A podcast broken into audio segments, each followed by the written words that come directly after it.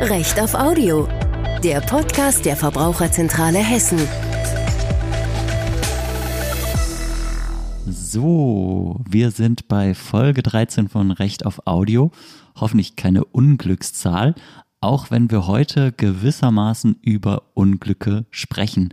Es geht nämlich um Haftpflicht bzw. die sogenannte Haftpflichtversicherung. Wir übernehmen keine Haftung, Eltern haften für ihre Kinder die Haftanstalt.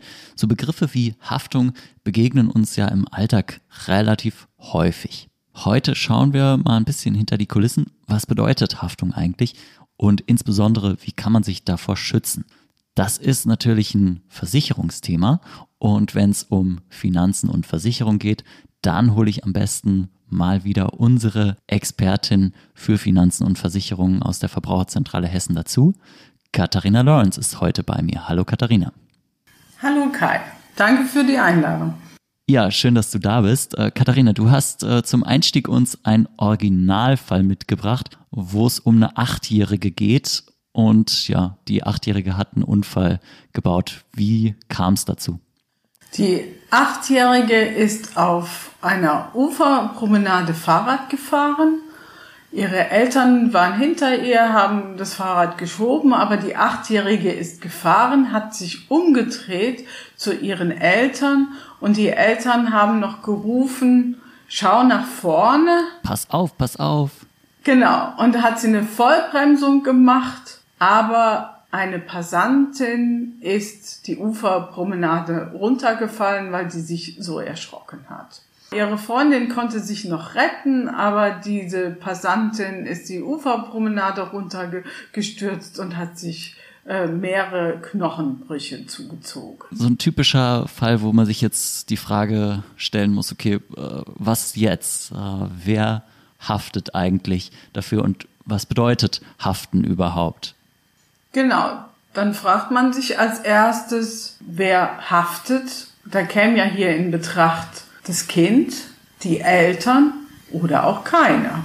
Wenn keiner haften würde, heißt es dann quasi für die gestürzte Frau sozusagen, ja, die hat Pech gehabt, soll die halt nicht vor die Tür gehen, äh, ist doch ihre Schuld, wenn sie fast umgefahren wird. Vielleicht noch einen Schritt zurück. Was bedeutet Haften eigentlich überhaupt? Haften bedeutet, dass man für sein Verhalten, also vorsätzliches oder fahrlässiges Verhalten, was zu einem Schaden führt, einstehen muss. Also quasi Schadensersatz leisten, ne? Genau, das nennt man Deliktshaftung und äh, in unserem bürgerlichen Gesetzbuch ist es ja unter Delikt geregelt. Derjenige, der durch, ein, durch die Handlung eines anderen verletzt wird, soll, wenn diese Handlung vorsätzlich oder fahrlässig ist, einen Schadensersatz bekommen. Schadensersatz dann meistens irgendwie Geld zahlen ähm, hier wäre das ja dann auch auf Geld gerichtet. Also die Frau stürzt, bricht sich irgendwie die Knochen und verlangt dann jetzt quasi Schmerzensgeld. Und wir müssen uns dann überlegen, okay, wer kommt für dieses Schmerzensgeld in Betracht? Du hast jetzt gerade schon die drei Optionen angesprochen, wer haften kann. Also entweder die Eltern oder das Kind oder niemand. Wie sieht's denn bei den Eltern aus? Es gibt ja überall eigentlich diese Schilder, auf denen steht, Eltern haften für ihre Kinder. Stimmt das überhaupt? Nun ja, Eltern haften dann, wenn sie ihre Aufsichtspflicht verletzt haben. Hier ist es ja so, dass die Eltern mit einem Kind unterwegs war, was schon lange Fahrrad fahren konnte. Die Eltern sind hinter dem Kind hergelaufen und sie haben es noch gewarnt. Also da haben die Richter wohl gesagt, dass keine Aufsichtspflichtverletzung der Eltern vorlag. Mhm. Waren dabei, haben aufgepasst. Anders wäre das jetzt, wenn sie, weiß ich nicht, dem Mädchen irgendwie eine Machete in die Hand geben und sagen, ja, geh mal auf den Spielplatz, Mama und Papa müssen Homeoffice machen. Sowas wäre dann eine Aufsichtspflichtverletzung. Okay, also die Eltern sind dann raus. Was ist denn mit dem Kind?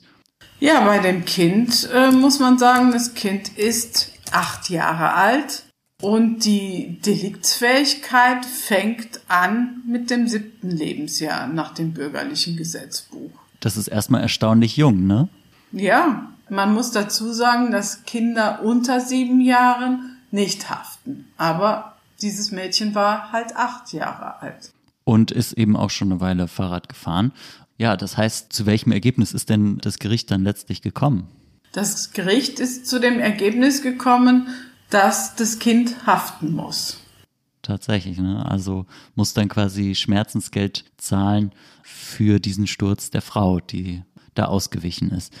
Okay, also durchaus erstaunlich, ne? Aber ab dem siebten Lebensjahr kann man dann theoretisch also haften, wenn man anderen Schäden verursacht. Also diese deliktische Haftung, von der wir gesprochen haben.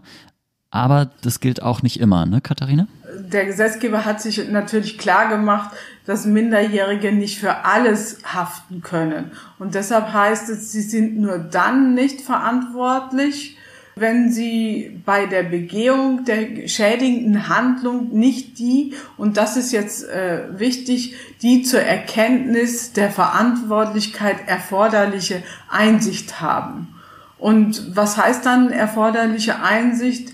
Das Kind muss ein allgemeines Verständnis des Unrechtsgehalts haben. Also es muss dem Kind klar sein, so verhält man sich nicht, hm. dass man eben nicht Fahrrad fährt, wenn man nach hinten guckt. Das ist halt auch so richtig geiles Juradeutsch. Also diesen Paragraphen muss man drei bis fünftausend Mal lesen, um zu verstehen, was einem der Gesetzgeber da eigentlich sagen will. Von daher kam dann folgerichtig auch das Gericht irgendwie zu dem Ergebnis, okay, die Achtjährige, gerade du hast es angesprochen, sie fuhr schon eine Weile Fahrrad. Sie weiß irgendwie, wenn man Fahrrad fährt, dann sollte man auch hingucken, wohin man fährt. Ne? Genau, und wenn du sagst Verkehr, da hat der Gesetzgeber natürlich auch nochmal eine Ausnahme gemacht. Jüngere Kinder, die im Straßenverkehr unterwegs sind und zwar im motorisierten Straßenverkehr, die haften auch nicht, wenn sie ja einen Unfall haben ähm, mit Autos oder mit einer Straßenbahn. Und zwar dann, wenn, wenn der Unfall so gestaltet ist, dass es wirklich ähm, darauf ankam, den motorisierten Verkehr äh, zu überblicken. Hm. Und da gibt es dann auch nochmal Altersgrenzen. Schön ist es eigentlich, dass ähm, in den Grundschulen die Polizei mit den Kindern Fahrradfahren lernt. Mhm. Also da erlebe ich immer wieder in Schulklassen, dass die Kinder sagen oder die Jugendlichen, wir haben doch als 10-, 11-Jährige ähm, Übungen gemacht mit der Polizei und da haben die schon ein gewisses Unrechtsbewusstsein erworben, ja, dass sie wissen, sie müssen im Verkehr aufpassen.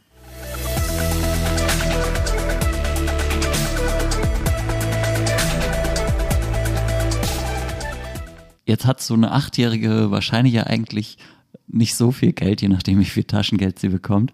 Kann die Achtjährige dann nicht einfach sagen, ich habe kein Geld, äh, ist mir doch egal, wenn ich hier hafte. Von was denn? Nun, es kommt nicht darauf an, ob man Geld hat, sondern man wird verurteilt, dass man den Schaden zu tragen hat. Und da ist es erst einmal egal, ob man Geld hat oder nicht. So ein Titel ist 30 Jahre wirksam. Also 30 Jahre kann man aus einem Titel vollstrecken. Bei einer Achtjährigen wäre der Gerichtsprozess hat natürlich auch ein bisschen gedauert. Also sie wäre mindestens 38, bis so ein Titel nicht mehr vollstreckbar wäre. Mhm. Das heißt also, wenn die dann später Geld verdient, dann haftet sie trotzdem, auch wenn sie eben damals nur acht Jahre alt war und damals noch kein Geld hatte, ne? Genau, wenn sie verurteilt worden ist, dann kann man in ihr Vermögen vollstrecken. Okay, was macht man jetzt damit? Bleibt einem dann eigentlich nur, die Kinder zu Hause einzuschließen und am besten auch selbst gar nicht mehr vor die Tür zu gehen, damit man nicht irgendwelche Unfälle aus Fahrlässigkeit äh, verursacht? Nun ja, man kann als Familie vorsorgen, indem man eine Haftpflichtversicherung abschließt, eine Familienhaftpflichtversicherung. Das Kind kann ja selbst keine Haftpflichtversicherung abschließen, weil es erst acht Jahre alt ist. Es brauchte dazu die Zustimmung der Eltern, also sind die Eltern gefragt. Und da empfiehlt sich wirklich, eine Familienhaftpflichtversicherung abzuschließen. Die kostet so um die 100 Euro im Jahr und damit ist man auf der sicheren Seite. Mhm. Das ist nochmal eine, eine ganz interessante Differenzierung. Ne? Also die achtjährigen Kinder, die können zwar theoretisch dann einen Unfall verursachen und dafür möglicherweise auch haften, aber Verträge abschließen dürfen sie ohne Zustimmung ihrer Eltern noch nicht. Ne? Also sie sind beschränkt geschäftsfähig, aber möglicherweise können sie trotzdem haften. Ja. Das ist quasi so äh, der Unterschied zwischen Delikts- und Vertragsrecht. Die deliktischen Ansprüche, sowas wie Schadensersatz, Schmerzensgeld, die kann man eben durchaus geltend machen, auch gegenüber Kindern, wenn die Kinder wissen, was sie tun. Und ja, bei vertraglichen Ansprüchen muss man eben immer schauen, was haben die Eltern gemacht, haben die dazu gestimmt oder nicht. Ja, damit sind wir eigentlich fast schon im Service-Teil der Folge angelangt. Kann man sagen, dass äh, die Haftpflichtversicherung so die eine Versicherung ist, auf die man wirklich nicht verzichten sollte? Also haftpflichtversichert sollte man sein ganzes Leben sein. Das ist die wichtigste Versicherung. Mhm. Und ja, du hast es mit den Kosten schon angesprochen, ne? also 100 Euro sollte auf jeden Fall ausreichen. Meine eigene Haftpflichtversicherung ist sogar deutlich günstiger. Ich zahle nicht mal 60 Euro im Jahr. Mhm. Worauf man ein bisschen achten muss bei so Haftpflichtversicherungen ist, wer ist äh, mitversichert. Ne? Was gibt's da zu beachten? Ja, wenn man Kinder hat, dann ist es normalerweise so, dass die Kinder mitversichert sind, solange sie noch im Haushalt der Eltern leben. Also in dem Moment, wo ein Kind auszieht, eigentlich wenn es eine eigene Waschmaschine hat, also einen eigenen Haushalt gründet, dann sollte das Kind eine extra Haftpflichtversicherung haben. Und darüber hinaus sollte man darauf achten, wenn die Familie auseinanderfällt, ob Vater oder Mutter eine Haftpflichtversicherung für das Kind mit haben. Genau, es gibt nämlich unterschiedliche Tarife dann. Es gibt Tarife für Einzelpersonen, äh, es gibt Tarife für Familien und ja, da muss man dann im Kleingedruckten gucken, äh, wie ist das mit den Haushalten, wer zählt zu welchem Haushalt, wer ist wo mitversichert. Ganz interessant finde ich immer zu wissen, dass man äh, einen Familientarif auch schon abschließen kann, wenn man in einer Beziehung ist, ohne verheiratet zu sein. Das heißt also, man muss nicht verheiratet sein, um sich als Familie gemeinsam zu versichern. Das kann einem auch nochmal ein bisschen Kosten sparen, ne?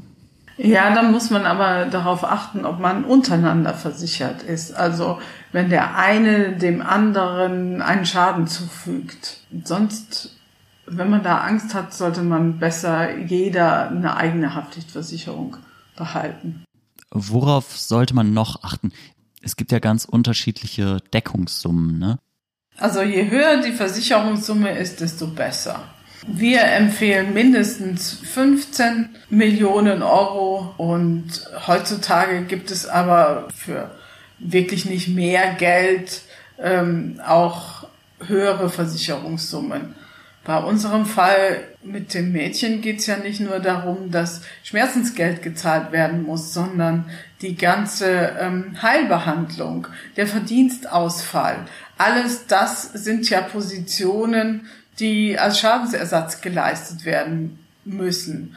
Und wenn jemand lebenslang unter einem Schaden leidet, dann muss auch lebenslang Geld gezahlt werden. Und das kann natürlich sehr schnell in die Millionen gehen. Und deshalb ist darauf äh, zu achten, dass die Versicherungssumme möglichst hoch ist. Das gerade eigentlich dann in so einem Beispiel, wenn man irgendwie mit dem Fahrrad rumfährt ne, und damit irgendwie einen, einen größeren Unfall verursacht, da kann das wirklich sehr, sehr schnell äh, zu größeren Schadenssummen kommen. Ne? Ja, genau. Beim Fahrradfahren habe ich ja keine Pflichtversicherung.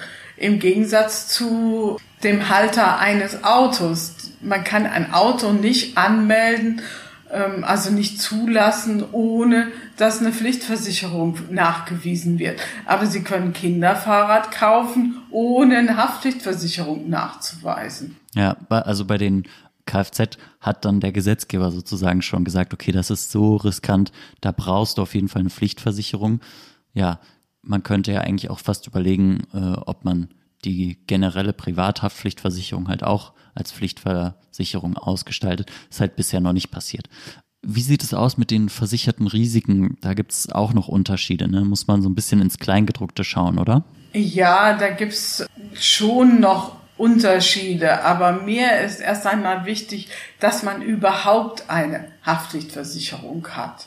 Und wie die einzelnen Bedingungen sind, das kann man bei der Stiftung Warentest nachlesen.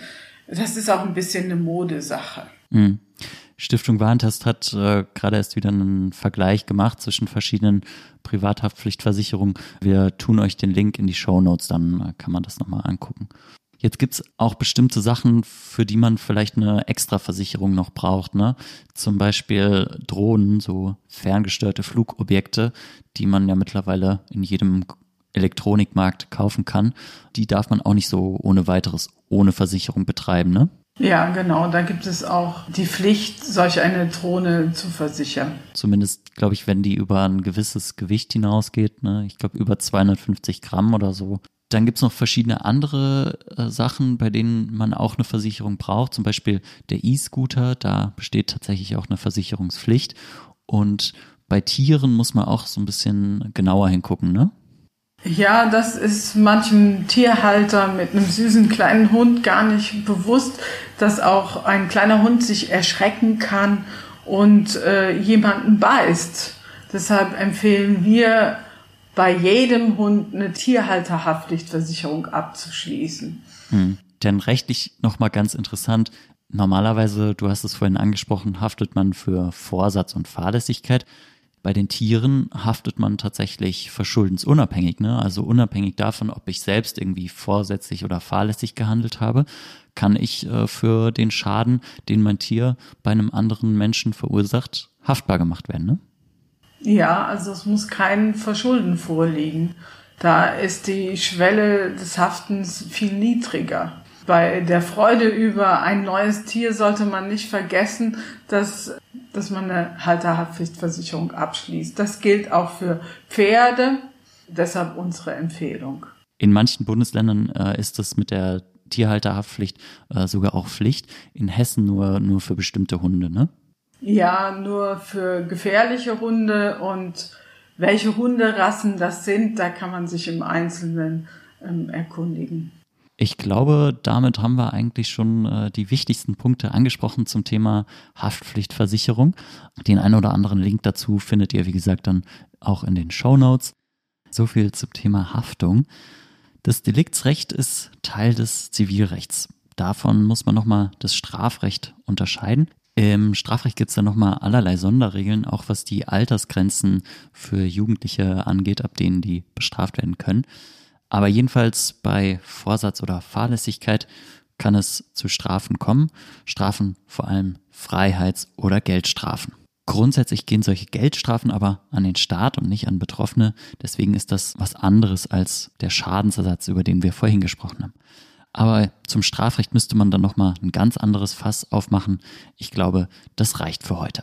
Ich darf mich äh, bedanken bei dir, Katharina. Schön, dass du dir die Zeit genommen hast und darf mich bei äh, euch, liebe Hörerinnen und Hörer, bedanken für euer Interesse. Äh, Wenn es euch gefallen hat, sagt es gerne weiter. Kritik, Anregungen, Fragen wie immer an podcast.verbraucherzentrale-hessen.de. Ja, und dann bleibt mir eigentlich nur, euch eine gute Zeit zu wünschen. Bis zum nächsten Mal. Auf Wiederhören. Recht auf Audio. Der Podcast der Verbraucherzentrale Hessen.